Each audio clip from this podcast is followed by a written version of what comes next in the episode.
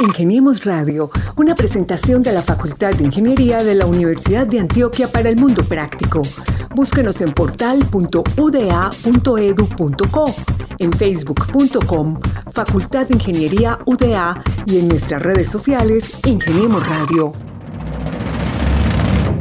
Hola de nuevo, ¿qué tal a nuestros oyentes? Estamos en una nueva edición de Ingeniemos Radio, el programa que es de la Facultad de Ingeniería de la Universidad de Antioquia para la comunidad de nuestro departamento y por supuesto de nuestra universidad. Un saludo a mis compañeros de mesa de trabajo, al profesor Francisco Vargas Bonilla, profe, bienvenido. Hola Mauro, un saludo muy especial, un saludo para Gabriel, nuevamente contento de estar aquí en Ingeniemos Radio. Y también un saludo a nuestro otro compañero, Gabriel Posada, el experto en radio. Un placer saludarlos. Vamos a tener una muy buena conversación con el egresado Francisco Alexander Tenorio Quiñones, también una muy buena conversación con el jefe del Departamento de Ingeniería de Sistemas y en un instante una ingeniera civil y magíster en aprovechamiento de recursos hidráulicos. Esas son entonces las historias que tenemos hoy invitados para esta edición de Ingeniemos Radio. Ingeniemos Radio. Comencemos con la profesora Ángela María Rendón Pérez de la Escuela Ambiental. Ella es, como lo contaba, magíster en aprovechamiento de recursos hidráulicos de la Universidad Nacional de Colombia, con sede en Medellín, y doctora en ingeniería ambiental de la Universidad de Antioquia, decano. Así es, la profesora Ángela también podemos decir, hace parte del grupo GIGA, el grupo de ingeniería y gestión ambiental, una experta en temas de calidad de aire y a propósito, vamos a hablar con ella acerca de eso. Todos hemos seguramente compartido alguna opinión en lo que tiene que ver con la afectación en la calidad del aire en la ciudad de Medellín y el área metropolitana y nos hemos hecho algunas preguntas en lo que ha sido el comportamiento de este fenómeno, especialmente en esta pandemia. Profe, al inicio de, pues cuando se conoció esta pandemia, para muchos fue extraño ver esas, esos cambios en las dinámicas del medio ambiente pues tanto en la ciudad de Medellín como en el departamento, en el departamento de Antioquia, y también vimos muchos cambios a nivel mundial que incluso pues fueron detectados a nivel de imágenes y en redes sociales. ¿Cómo ha influido en el cambio del medio ambiente la pandemia que hoy todavía queja a nivel mundial? Hay, como tú lo dijiste, hay, digamos, ya suficiente evidencia científica desde distintas fuentes de medición de que el confinamiento asociado con la pandemia COVID-19 ha hecho que nuestras emisiones de contaminantes hacia la atmósfera disminuyan. Eso se ha visto en, digamos, en prácticamente todos los países del mundo donde hay buenos sistemas de medición, eh, desde que empezó la pandemia en China y se vino, digamos, viajando por el mundo hacia Europa y luego hacia América. Y, digamos, ya hay mediciones, como les decía, desde satélite y hay mediciones ya en superficie. Para nosotros en escala local, en el Valle de Aburrá, eh, digamos, este efecto se empezó a ver desde que empezó la pandemia. Las estaciones de medición mostraron disminuciones significativas, sobre todo en ciertos contaminantes que están asociados con nuestro quehacer diario, es decir, con salir en el carro, con viajar en el transporte público. Como todo esto cambió, gracias al confinamiento, entonces se hizo evidente una disminución en nuestras emisiones a la atmósfera. Profe, pero no solamente las emisiones humanas a la atmósfera, digamos, la confirmación que hemos tenido en los últimos años del el efecto del ganado, por ejemplo, sino la novedad de este año de las arenas del Sahara, cómo pasaron el Océano Atlántico hasta llegar a, a los Andes. Estos, estas huellas naturales también son notables y qué tanto lo son cuando no está circulando la gente? Esas cosas se pueden medir. Los contaminantes no son exactamente los mismos. Hay unos contaminantes que son comunes a diferentes fuentes, pero hay otros que no. Entonces, aquí, digamos, en escala de país y en escala regional y local, tuvimos un efecto combinado de tres cosas. Cuando empezó la pandemia, disminuyeron las emisiones por cuenta de, digamos, del efecto antrópico, ¿cierto? Que es nuestra acción sobre el ambiente. Pero también hubo otros dos fenómenos asociados, uno que es el que tú mencionas, el que tiene que ver con las arenas del Sahara, que también están reportados en las estaciones, y otro es el de los incendios forestales. Hubo unos incendios forestales que más o menos coincidieron con el principio del confinamiento eh, e incluso en las primeras semanas del confinamiento muchas personas de aquí en la sociedad decían, como no se notan las medidas de confinamiento, entonces no son por los vehículos y resulta que era que teníamos activos un montón de incendios forestales en la región que estaban aportando contaminación al valle. Entonces, así como tú dices, hay como un efecto combinado. Está el efecto de, pues, de la meteorología en general, está el efecto de nuestras emisiones que se han visto moduladas este año de manera diferente eh, en comparación con otros años, pues por supuesto gracias a la pandemia, y hay otros factores que escapan, digamos, a las dimensiones del valle, pero que afectan la calidad del aire en el valle, como te decía, las arenas del Sahara y unos incendios forestales que han estado activos durante este periodo, sobre todo hace eh, un par de meses. Profesor, entonces eh, se podría decir que las autoridades ambientales y también desde la academia se podría hacer o fortalecer el llamado a, los ciudadanos para que pues incrementen el cuidado del medio ambiente, pues y lógicamente generen nuevos hábitos, pues en vista, digamos, de lo positivo que ha sido, eh, digamos, el, el, bajo incremento de, de, la, de, la, actividad de contaminación en, en, el mundo. Yo creo que de las cosas que debería eh, pasar con, pues, con todo esto de la pandemia es nuestro llamado a la reflexión. Eh, como mencioné hace un par de minutos, una de las cosas que, que, pasó hace, al principio del confinamiento fue que muchas personas se preguntaban por qué no mejoraron los índices en la calidad del aire en las estaciones, dado que estábamos todos en casa. La pregunta que yo siempre hago y que está más o menos probada desde la ciencia es cómo hubieran, cómo hubieran estado esas estaciones si adicional a esos incendios, si adicional a las arenas del Sahara, nosotros hubiéramos estado transitando de manera normal las condiciones de calidad del aire hubieran sido muy malas y hubiéramos tenido, digamos, un pico y placa ambiental eh, muy intenso, porque las condiciones meteorológicas de este año se prestaban, eh, pues íbamos hacia condiciones adversas. Entonces, en ese sentido, hay que reflexionar como sociedad. Esta es una oportunidad, o sea, la pandemia nos, nos confronta como sociedad y nos, nos pone un montón de dificultades y de retos, pero también de oportunidades de aprender como sociedad una pregunta, pues como sociedad en escala planetaria y como sociedad en escala local, una pregunta que podemos hacernos es, ¿a qué tipo de ciudad queremos regresar cuando podamos regresar? ¿Cierto? Me refiero a qué tipo de ciudad, eh, qué tipo de aire queremos, respirar cuando podamos salir eh, con frecuencia a la calle, cuando podamos transitar por las calles, ¿cierto? O sea, qué tipo de aire queremos respirar y en función de eso, cómo queremos que sea nuestra relación con el ambiente en general y con los ecosistemas, ¿cierto? Porque estamos hablando en este momento de calidad del aire en escala local y, regional, pero esto tiene implicaciones mucho más allá de estas escalas. Hay implicaciones en los bosques, en la flora, en la fauna. Entonces, como dije ahorita, yo creo que esto es un llamado a la reflexión también, eh, a cambiar nuestros hábitos, a usar más otro tipo de transportes, a tratar de buscar un poco entender los fenómenos que nos acompañan, a escuchar la ciencia, a escuchar, por ejemplo, al CIATA, a quienes hablan de estas cosas, a nosotros, los académicos que estamos todo el tiempo trabajando en esto, queriendo aprender, por supuesto, queriendo explicarle a la comunidad que, que esto es, que aquí hay grandes oportunidades si entendemos bien cuáles son nuestros impactos sobre el medio ambiente. Profesor Ángela María, el Pan American Journal of Public Health estableció este año que en América Latina mueren aproximadamente 138 mil personas debido a la contaminación del aire. ¿Usted cree que este número varía este año debido al COVID-19? ¿Usted cree que en el futuro este número será más alto o será más bajo? ¿Cómo estamos frente a esta estadística? Eh, las estadísticas de este año van a ser difíciles de establecer así como tan lineales, porque pues quizás por problemas de contaminación del aire eh, vayamos a tener menor exposición y entonces quizás menores afectaciones a la salud, pero tenemos muchas afectaciones por, pues, por la pandemia, por, por el virus. Eh, aquí quiero mencionar una relación que se ha encontrado importante y es que las personas que vivimos en ciudades somos, pues estudios recientes muestran que somos más propensas a que nos dé un poco más fuerte el virus asociado a COVID-19. Y eso se debe principalmente a dos razones. Una, que tenemos un sistema inmunológico, al parecer un poco más débil porque hemos estado expuestos a contaminación del aire durante periodos largos de tiempo. Y dos, que cuando hay mucha contaminación en el aire hay unas partículas muy pequeñas, muy pequeñas que, que le pueden servir al virus como transporte para moverse a distancias más largas por el aire.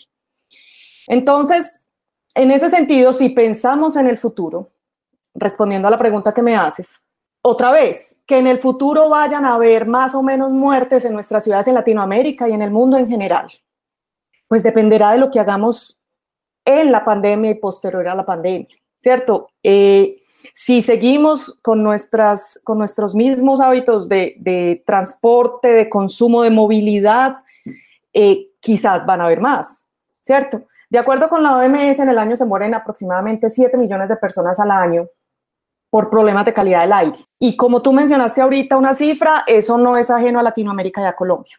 Esa cifra va a seguir creciendo si seguimos contaminando igual. Entonces, otra vez, vuelvo al mismo punto, la pandemia nos plantea la posibilidad de mejorar en ese sentido, ¿cierto? Nos enseña, nos muestra y nos enseña cosas. Depende de que esos números sigan creciendo o no, pues nuestra capacidad de aprender y de reaccionar al respecto. Ingeniemos Radio. Desde el Departamento de Ingeniería de Sistemas se vienen generando nuevos convenios que benefician a la comunidad universitaria. ¿A quién tenemos como invitado, Gabriel, hoy? Tenemos a Diego José Luis Botía Valderrama, el jefe del Departamento de Ingeniería de Sistemas.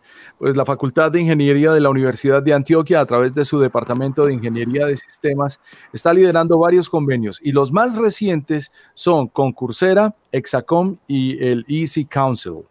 Decano, cuéntenos un poco sobre la experiencia de Diego José Luis Botía. Así es, vamos a resaltar el trabajo que el jefe Diego viene haciendo de relacionamiento con empresas en busca de nuevas oportunidades, de nuevos buenos beneficios, no solo para la comunidad de la Facultad de Ingeniería, sino para toda la universidad.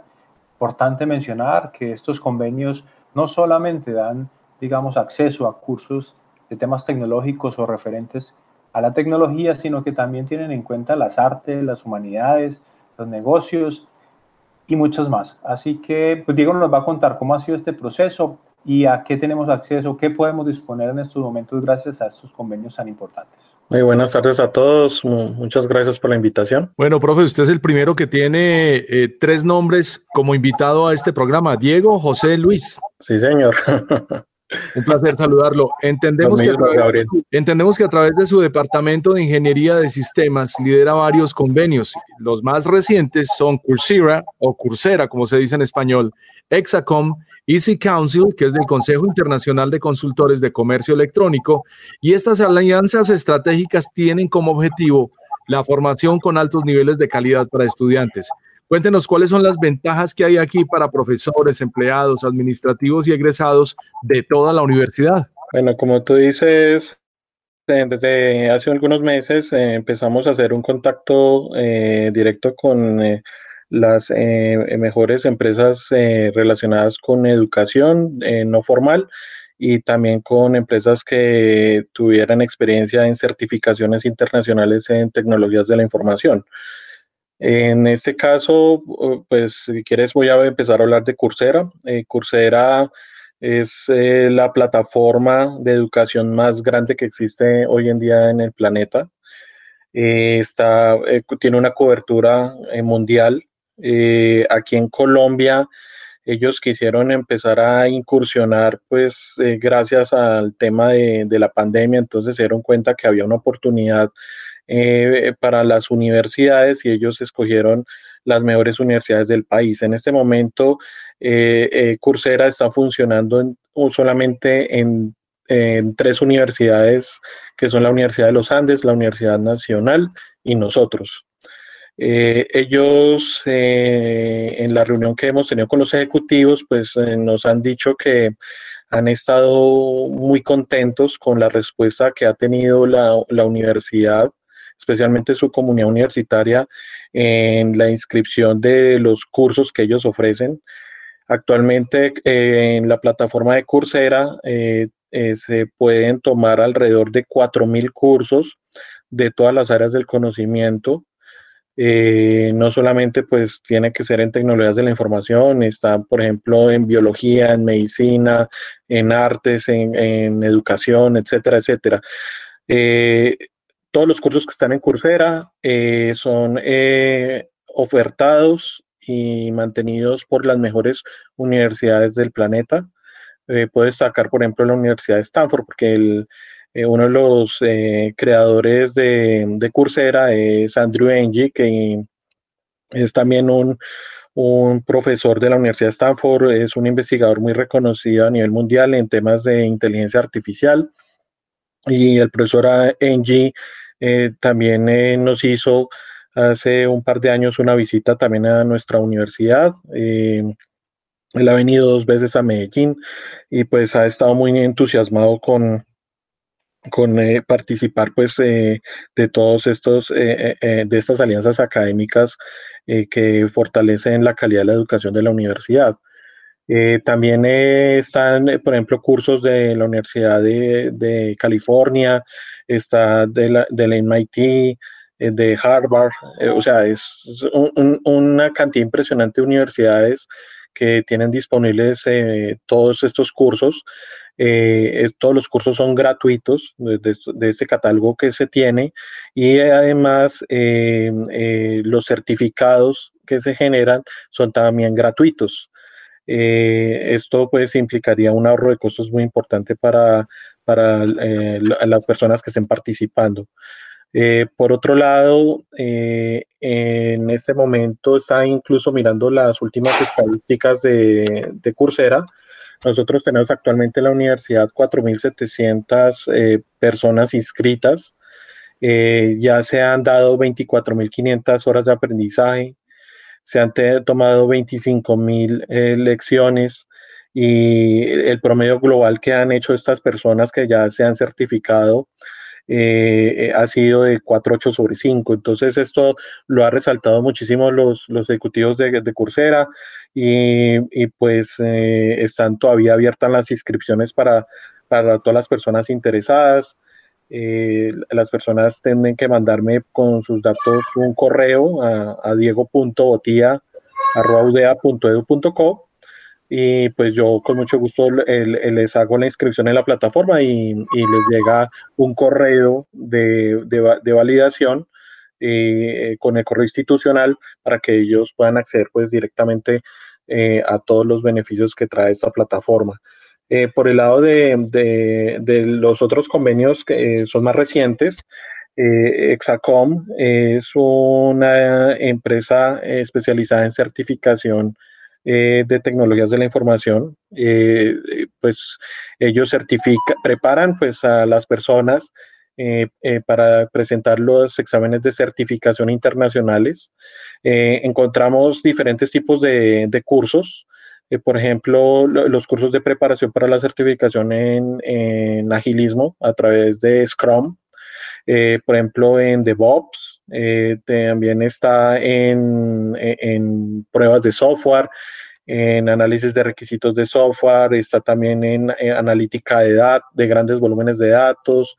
Eh, bueno, ellos tienen un, catálogo muy grande de, de, preparación de, de este tipo de certificaciones. Una de las grandes ventajas que tienen las, las certificaciones internacionales es que, por ejemplo, un estudiante eh, eh, eh, tiene la posibilidad cuando se emplee de ganar incluso hasta tres veces el salario normal de una persona que no tenga certificaciones internacionales. muchas empresas apetecen a las personas que tienen este tipo de certificaciones y pues por eso nos enfocamos en, en, poder hacer este tipo de convenios. también Easy Council, eh, pues básicamente es, eh, hace un proceso de certificación en ciberseguridad. Entonces ellos tienen eh, alrededor de, creo que cinco certificaciones internacionales en ciberseguridad, en ethical hacking, en pen testing. y también pues invitamos a, a, todas las personas interesadas en poder aprovechar estos convenios que, que, acabamos de alcanzar. Profesor Diego Botía, estos, estas certificaciones, pues, eh, valga la aclaración, son gratuitas, pero si la gente desea acceder como tal al certificado, pues para poderlo mostrar en una empresa o donde quiera aspirar a trabajar, ¿tiene algún costo o sigue siendo gratuito? Pues mira, eh, En el caso de las certificaciones con eh, Easy Council y con Exacom, eh, lo que ellos hacen es tener un grupo inicial de, de, personas para prepararlos en el, en el, examen de certificación. En realidad, lo, e, e, esos cursos pues no tienen costo. Lo que tiene costo sí es el examen de certificación. Sin embargo, en el convenio que he establecido, eh, un descuento eh, especial del 30% del voucher de certificación, que eso eh, se traduciría más o menos en una inversión de, de 400 de 400 mil a 500 mil pesos por mucho. eso es muy económico porque, digamos, si es una persona profesional y que, que, se quiera certificar, pues ya tendría que pagar incluso a veces hasta 3, 4 millones de pesos solamente para certificarse. Entonces es un ahorro muy importante. Nosotros incluso estamos desde el departamento mirando eh, la, forma de hacer un apoyo a los mejores estudiantes, por lo menos de ingeniería de sistemas, que se quieran certificar en estas tecnologías. Eh, sin embargo, eh, esto queda abierto para cualquier persona que se quiera certificar, ya sea un estudiante, un profesor, un egresado, cualquiera puede participar directamente de, este proceso. Muy pronto nosotros por lo menos ya hablamos con eh, eh, eh, Exacom, vamos a hacer un webinar, yo creo que en una o dos semanas, con las personas interesadas en, digamos, en tomar este tipo de certificaciones para ver más detalles de, los primeros cursos que queremos empezar a, hacer a través de extensión. en este caso, eh, nosotros eh, recientemente hicimos uh, con Ingeniería de Sistemas una encuesta eh, para saber cuáles estudiantes egresados tenían certificaciones o si alguna vez habían hecho un curso de certificación o cuáles estarían interesados en cierto tipo de certificaciones y con base en esa información nosotros identificamos que la gran mayoría eh, quiere empezar eh, a certificarse por lo menos en, el tema de, DevOps, que digamos es algo muy solicitado hoy en día en las industrias de desarrollo de software. Entonces, eh, vamos a empezar como un piloto inicial con este curso de certificación en DevOps. yo creo que ese curso lo estaríamos lanzando a finales de agosto, inicios de septiembre. Eh, eh, pero de ahí en adelante pues vamos a empezar a, lanzar una serie de ciclos de, cursos de certificación a medida que las personas eh, lo vayan solicitando. Pues acabo de abrir mi cuenta en Coursera y me encuentro cosas tan particulares como introducciones a las leyes, la verdad acerca de perros y gatos, los primeros pasos en coreano, y etcétera. Yo creo que esto va a estar muy interesante porque hay mucho para, para explorar y para aprender, incluyendo el reto que ya hemos mencionado desde la Facultad de Ingeniería en programación en Python y la gente que quiere hacerse asesora en contenidos de Google. Profe, un placer saludarlo y qué encantados de tenerlo aquí. Qué gran ventaja la que tiene la generación digital para navegar y encontrar mucho en qué entretenerse y mucho por aprender. Muchísimas gracias, Gabriel, eh, eh, y a todos ustedes por la invitación. Ingeniemos Radio. Pues Francisco realizó su práctica académica en la modalidad de práctica social orientada hacia la estandarización de la producción de licores artesanales del Pacífico.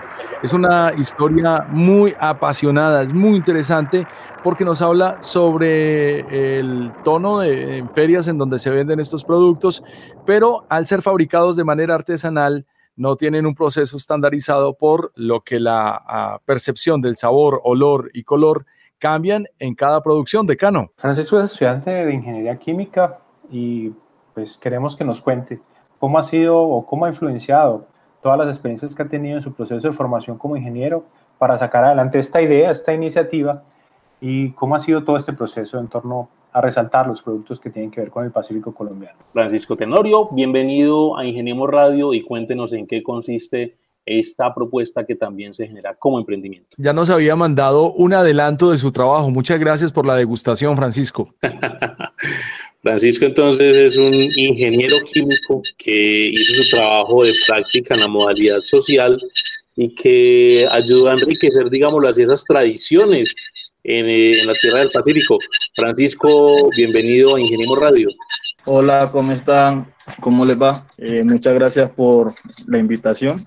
Estoy muy agradecido de verdad. no pensé que, que, fuera a ser tan interesante esta propuesta de trabajo social. Lo hice por realmente por convicción. Eh, de hecho, vengo de una familia que hace mucho trabajo comunitario. Eh, tiene una escuela de, de artes y de conservación del patrimonio desde hace 50 años. Entonces, y es totalmente comunitaria, entonces por eso lo dice, como tal, como por seguir el, legado. Francisco realizó su práctica académica en la modalidad de práctica social orientada hacia la estandarización de la producción de licores artesanales del Pacífico. Esos licores eh, se venden sobre todo en las ferias, los hemos probado, arrechón sobre todo, pero al ser fabricados de manera artesanal no tienen un proceso estandarizado, por lo que la percepción del sabor, olor y color cambian en cada producción. ¿Cuál es el reto aquí, Francisco? Pues el reto realmente es, eh, principalmente es la estandarización como tal, que, de, que cada marca conserve su, su, su, sabor, sí, que cada marca conserve su sabor en, en general, su sabor, su, su, los mismos contenidos de, de licor y todo eso en cada producto. Ese es como el reto. Y más que todo, principalmente es porque muchos de los, de, de los materiales o de las materias primas eh, son plantas medicinales, que es muy difícil controlar eh, la maduración, controlar muchas, muchas características de las plantas medicinales, es muy difícil controlarlas. Entonces ese es como el principal reto. Francisco, eh, este tipo de, pues, de productos influyen mucho, mucho, también en la economía, pues lógicamente de la región. Y como usted lo dice, pues su familia ha hecho un fuerte trabajo comunitario. ¿Cómo ha sido la receptividad pues, de las personas que se dedican a la producción de, de estos licores y cómo ha influido también, pues, ¿por qué no?, en, en su economía y en que se den a conocer, digamos, este tipo de productos allá, tanto en el Pacífico colombiano como en otras zonas del país. Eh, principalmente, pues, eh, ha sido muy bien recibido. De hecho, estaba en el instante, no sabía, en el instante que estaba haciendo la práctica, empezó a, surgir una, una especie de, de patrimonialización de las bebidas tradicionales del Pacífico. Entonces, eso lleva a que para que sea patrimonio también lleva a que se conserve una calidad de, del, del licor y, y, disminuir los riesgos de, de porcentaje de metanol como tal y todas esas cosas. Entonces, eso hace que la importancia de, estas prácticas como tal, de, de, esta, mm, de esta metida de mano de, la, de la academia a través de, este tipo de, de, trabajos de grado, ayude a, a fortalecer este tipo de, iniciativas de patrimonialización de, de, los licores tradicionales del Pacífico. Por eso creo que ha sido bien, bien recibida. De hecho, en el municipio eh, de Tumaco como tal ha sido bien recibida como la práctica de, de las bebidas tradicionales del Pacífico. Ingeniemos Radio. Hay más información en nuestras redes sociales. Búsquenos como Facultad de Ingeniería Universidad de Antioquia en Facebook, en Twitter, en Instagram y síganos en nuestra página web. Muchas gracias a todos por escucharnos, gracias por apoyar con su atención esta iniciativa. Esto es Ingeniemos Radio. Eh, muy contento de estar con ustedes, Gabriel Mauro, aprendiendo todos los días. Muchas gracias hasta la próxima. A mis compañeros Gabriel Posada, Francisco Vargas y quienes habla Mauricio Galeano, un agradecimiento por seguirnos acá en Ingeniemos Radio, una iniciativa de la Facultad de Ingeniería de la Universidad de Antioquia a través de la emisora cultural, también de nuestras redes sociales y de nuestra página ingeniería.uda.edu.co. Nos vemos en una próxima emisión. Muchas gracias.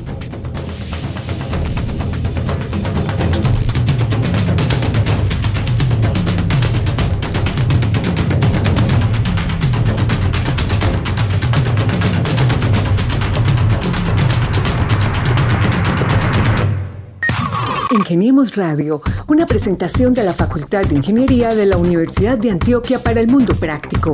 Búsquenos en portal.uda.edu.co, en facebook.com, Facultad de Ingeniería UDA y en nuestras redes sociales Ingeniemos Radio.